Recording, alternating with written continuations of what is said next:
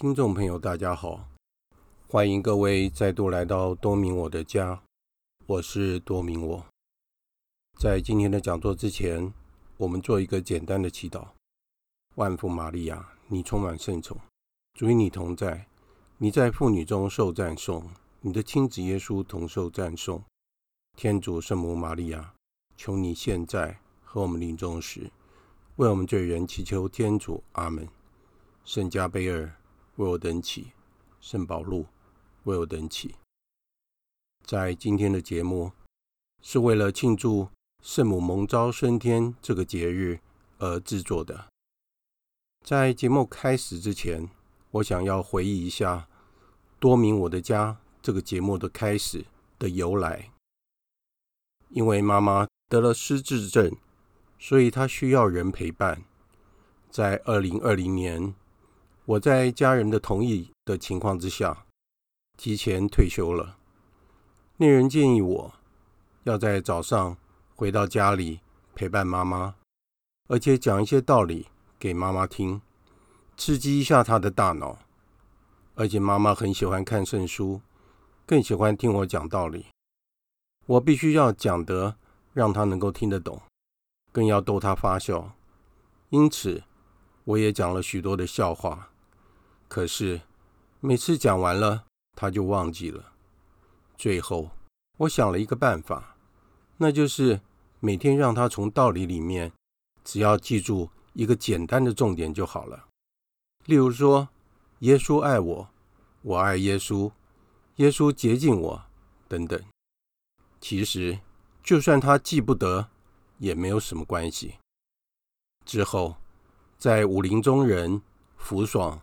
还有子女七七成的协助下，让我学会了如何制作 Podcast 的节目。这就是多明我的家的节目的开始。我希望妈妈可以随时听我的节目，她爱听什么就点什么来听。我大约是从二零零七年开始，在永和圣母升天堂，曾经带领过坚振班、慕道班。成人道理班以及查经班等等，但是就在今年初，我开始制作我的 Podcast 节目，因为我在 Line 有两个群组，一个是道理班，一个是查经班，于是我就通知当时所带领的查经班的教友们，以后就直接听我的 Podcast 节目就可以了，不用再来教堂上课了，而且。随时都可以听，如果有需要的话，可以重复的听。如果遇到任何的问题，可以直接留言给我，我会找时间回复的。直到今年的五月十四日，疫情大爆发之后，我才发现到，我早已经超前部署了。开播之后，我的大哥是专业的相声演员。也是大学表演艺术系的副教授，他教导我如何的演说较为生动及流畅。二哥在开播集的时候就给我很大的鼓励，而且他是圣荷西华人堂区圣咏团的指挥，因此他也提供给我许多他们所唱的圣歌。妹妹则是每一集都会听，她说。他在煮饭的时候也在听，并且把它当作祈祷。他说：“虽然我没有广播主持人说话时的字正腔圆、抑扬顿挫，但是我有我个人的风格，而且他要我好好的保护我的嗓子，这样才能够做出更多好的节目。”还有我的好友冠冠，他说：“他们全家都在吃饭的时候。”听我的节目，其实我很担心，他们吃饭的时候会不会噎着了，或是喷饭。有一次，他说他和比比在听节目的时候，就听到开场曲是我自己所唱的《如露切慕溪水》，他们很喜欢听这首歌，就重复听了好几遍，还没有办法进入节目的内容。罐罐实在是。很会安慰人呐、还有永清唱诗班的诗情，Dark Lee、Ruby，以及立新，还有大伯尔青年团等等，他们在圣歌方面提供了我许多的支持和协助，还有许多的教友及朋友们的支持及鼓励。在这里，我没有办法一一的叙述，也让多明我的家这个节目能够更为丰富。虽然我无法迎合所有人的口味，当然，这个不是我制作节目的目的。我的目的是将讯息传出去，带给大家正能量，还有平安及喜乐。在此，我要将这一集的节目奉献给爱我们的圣母玛利亚，也为中和天主之母堂的杜敬善神父祈祷。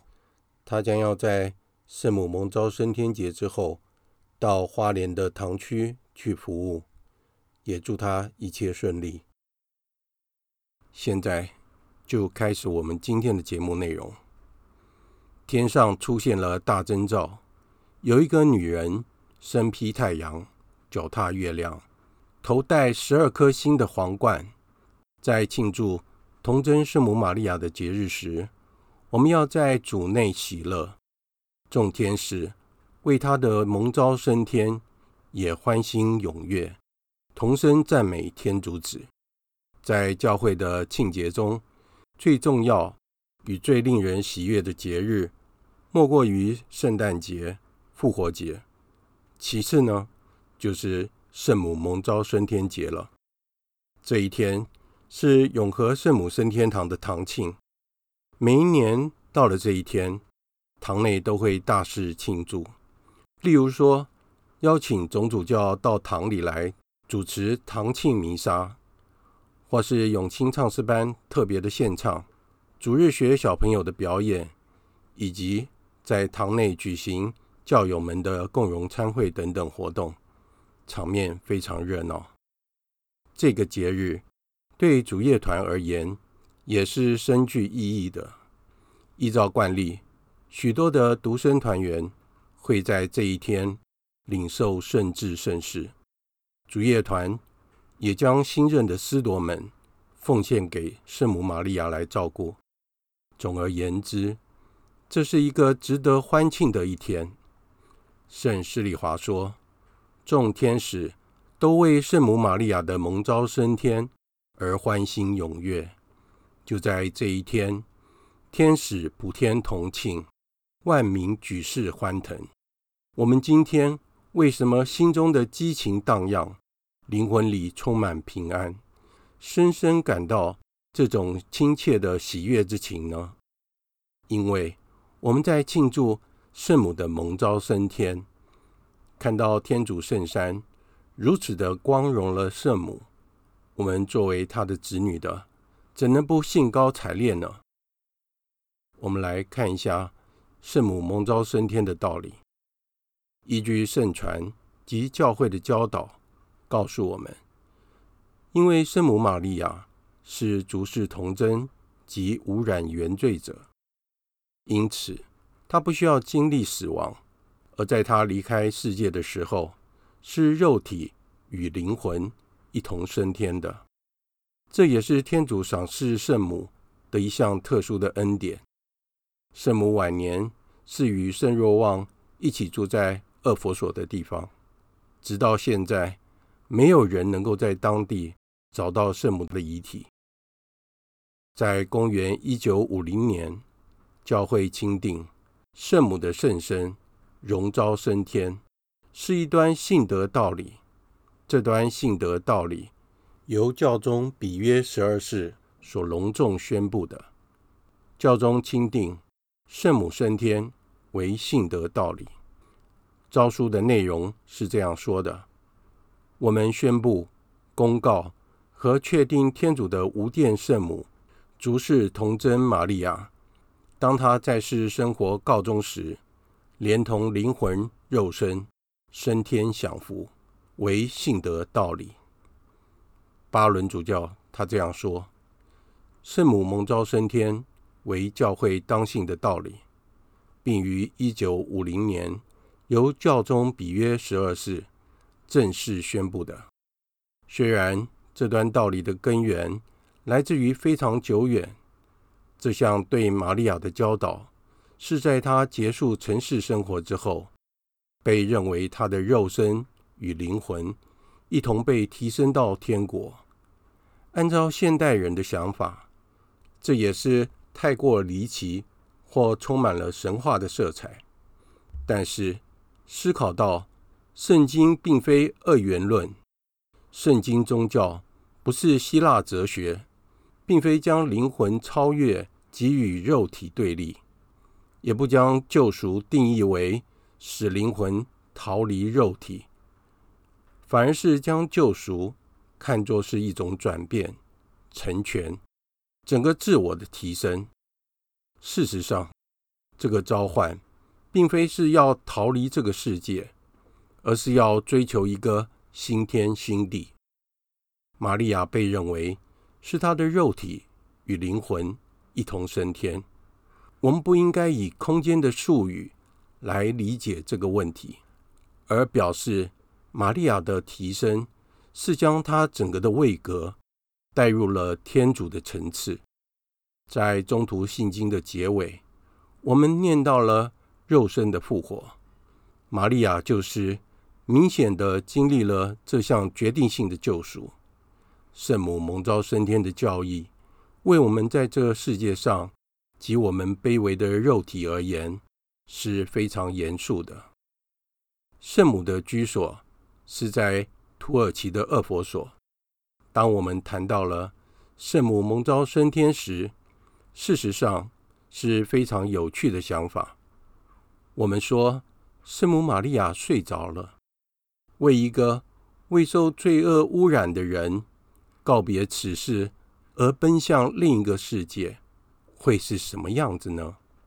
然而，我们罪人在经历死亡时，会是多么恐怖的事啊！因为我们远离了天主，因此，当我们濒临死亡时，会感觉到恐惧或惊慌。但是，若是我们是全然无罪的，完全遵行天主的旨意呢？不需要从今世的生命转变到另一个生命，不就好像是睡着了一样吗？当今天晚上我们要入睡时，我们不会感觉到恐惧，因为我们这样做抱着极大的信心，在第二天早上我们会醒过来，而且继续我们的生活。因此，一个圣人。或是一个无罪的人，就像这位无罪的天主之母，难道他不是在主内安眠吗？为我们而言，这是一种很好的说法，来形容玛利亚以不同的方式离开了此世。有关这些玛利亚的教导，虽然刚开始为我们来说是一种挑战，像是一种。怪力乱神的神话故事，但是事实上非常充分地说明了这个问题。这些教导直接切中了基督宗教的核心，到底是什么？我们来看一下缺席的多默。传说中，圣母玛利亚在离世的时候是由中徒们陪伴着，而在当时，那总是缺席的多默。却又不在场。然而，当他回到了厄佛所的时候，听说圣母已经过世了，并且埋葬了。此时多默悲痛万分，他怎么能没有看到圣母的最后一面呢？因此，他要求中徒们将圣母的棺木打开，好让他见圣母的最后一面。多莫还真的不是普通人呢。中徒们看见他出于一片的孝心，就决定完成他的心愿。然而，在他们打开棺木时，却发现棺木里面空无一物。因此，中途们确认圣母玛利亚的肉体与灵魂一同升天了。圣达马森若望在一篇讲道词中，清楚地表达了圣母蒙召升天的道理。犹如大自然界将发生的一切，你那神圣又喜悦的灵魂与受祝福且无玷的身躯分离了。虽然身体被埋葬了，却没有腐烂。你那最纯净无瑕的身体，并没有留在泥土里，而是升天了。圣母，母皇，你是天主之母。基督宗教的国家对圣母蒙召升天的敬礼，在中世纪之初就已经开始举行了，一直到基督新教形成为止。然而，在天主教中，却是直到今日仍然持续的庆祝着。另外，还有两个与这个节日有关的事件，那就是圣母安眠及圣母在天受荣冠，也会一起合并在圣母蒙召升天这个节日中一起庆祝。我们接下来来看一下。以圣母为榜样，圣施礼华教导我们说：“让我们施法圣母玛利亚的爱，爱德不能只在于满足好感，爱德必须渗入我们的言谈绘画，特别是渗入我们的一举一动。童真圣母并不只是嘴上说，成行主旨，她在每时每刻都坚定不移的。”实践这一项不可动摇的决定，我们也应该如此。当天主以圣爱感召我们，使我们明白他的愿望时，我们应当誓志忠诚坚贞，并且付诸实践。因为不是凡向我说“主啊，主啊”的人就能进天国，而是那承行我在天之父旨意的人。才能进天国。我们还必须施法圣母本性与操性的修养。圣母是救恩史上特蒙殊恩的受造物，因为在她身上，圣言成了血肉，寄居在我们中间。但是，她是一位含蓄而静默的见证人。她从来不表功扬名，因为她从不追逐荣誉。圣母玛利亚出现于圣子婴孩时期的奥迹，不过这些奥迹可以说是普通寻常的奥迹。但是，当那些大奇迹赫然发生，群众欢呼惊奇时，他却销声匿迹，不知去向。当基督跨着驴驹融进耶路撒冷，被民众拥戴为王时，我们找不到圣母玛利亚的踪影，但是在众叛亲离、门徒们逃之夭夭之际，她却站在十字架旁重新出现，陪伴着主耶稣。如此的行为足以证明她人格的伟大、品性的精深、灵魂的圣德。不侮圣母，服从天主的方中。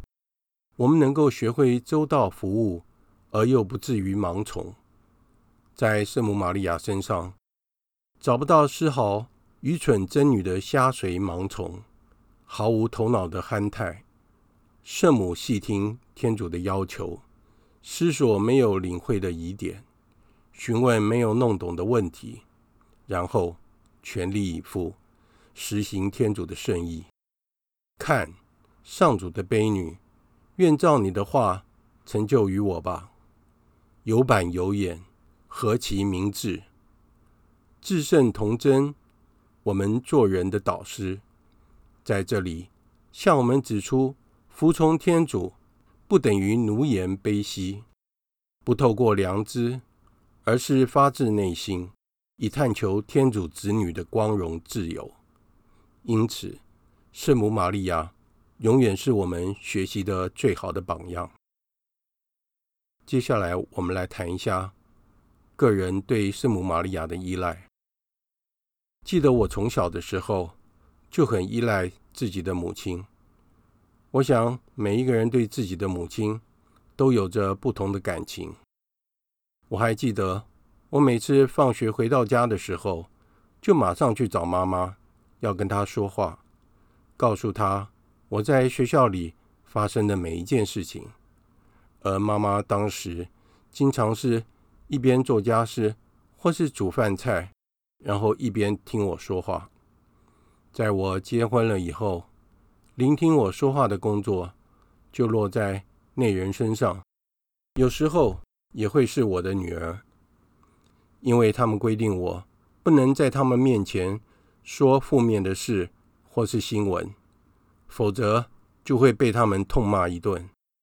因为我会影响他们上班的情绪，所以我只能忍着了。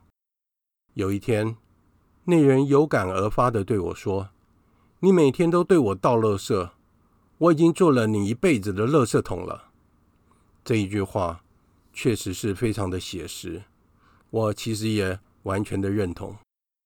我则告诉他说：“你怎么可以这样说自己呢？你根本就是一个巨大的焚化炉啊！”由此可知，女人的角色对男人而言是多么重要啊！回忆起我小时候，在家中难免会因为调皮而让妈妈生气，于是妈妈就不和我说话，也不听我讲话。在这个时候，我习惯上都会去找圣母妈妈，因为她是我天上的母亲，也是最爱我的母亲。她从来都没有骂过我，这是真的。在我难过的时候，我就会看着圣母像，告诉她我心里的委屈，然后就躺在床上，心中一直诵念着圣母经，一遍又一遍。就是这样，我就会慢慢的睡着了。结婚之后，我们家中的摆设，学习了主业团中心的习惯，在每一个房间的门口设置了十字架或是圣母像。而每一个房间里都会挂着各式各样的圣母像，例如我们的主卧室的门口就挂着一个木质的瓜达卢贝圣母像，这是内人临洗时他的代母所送的。在卧室里则挂了一幅南斯拉夫默主哥耶圣母像，这是我新居落成时我的第一位神师。王威廉神父所送给我的，我在睡觉的时候都会看着圣母像，和他说几句话，然后就慢慢的睡着了。圣施礼华曾经告诉我们说，他不希望自己的子女们将他作为学习的榜样。如果真的要他建议自己有哪里值得我们学习的地方，那就是敬礼。及孝爱圣母玛利亚了。圣母玛利亚永远是最了解我们的母亲，她知道我们的困难、缺乏及需要。她是我们人生旅途中的灯塔。有了圣母妈妈的陪伴，他一定会带领我们归向他的圣子主耶稣基督的。今天的节目就在这里结束了。在结束之前，我们做一个简单的祈祷。万福玛利亚，你充满圣宠，主与你同在，你在妇女中受赞颂，你的亲子耶稣同受赞颂。天主圣母玛利亚，求你现在和我们临终时，为我们罪人祈求天主。阿门。圣母玛利亚，我等希望上智之作，为我等祈。祝大家节日快乐，我们下次再会。如果诱惑的暴风吹袭，如果你遇到考验而出脚，如果野心的洪水牵引着你，如果欲望的雷雨互相侵，看我那颗心，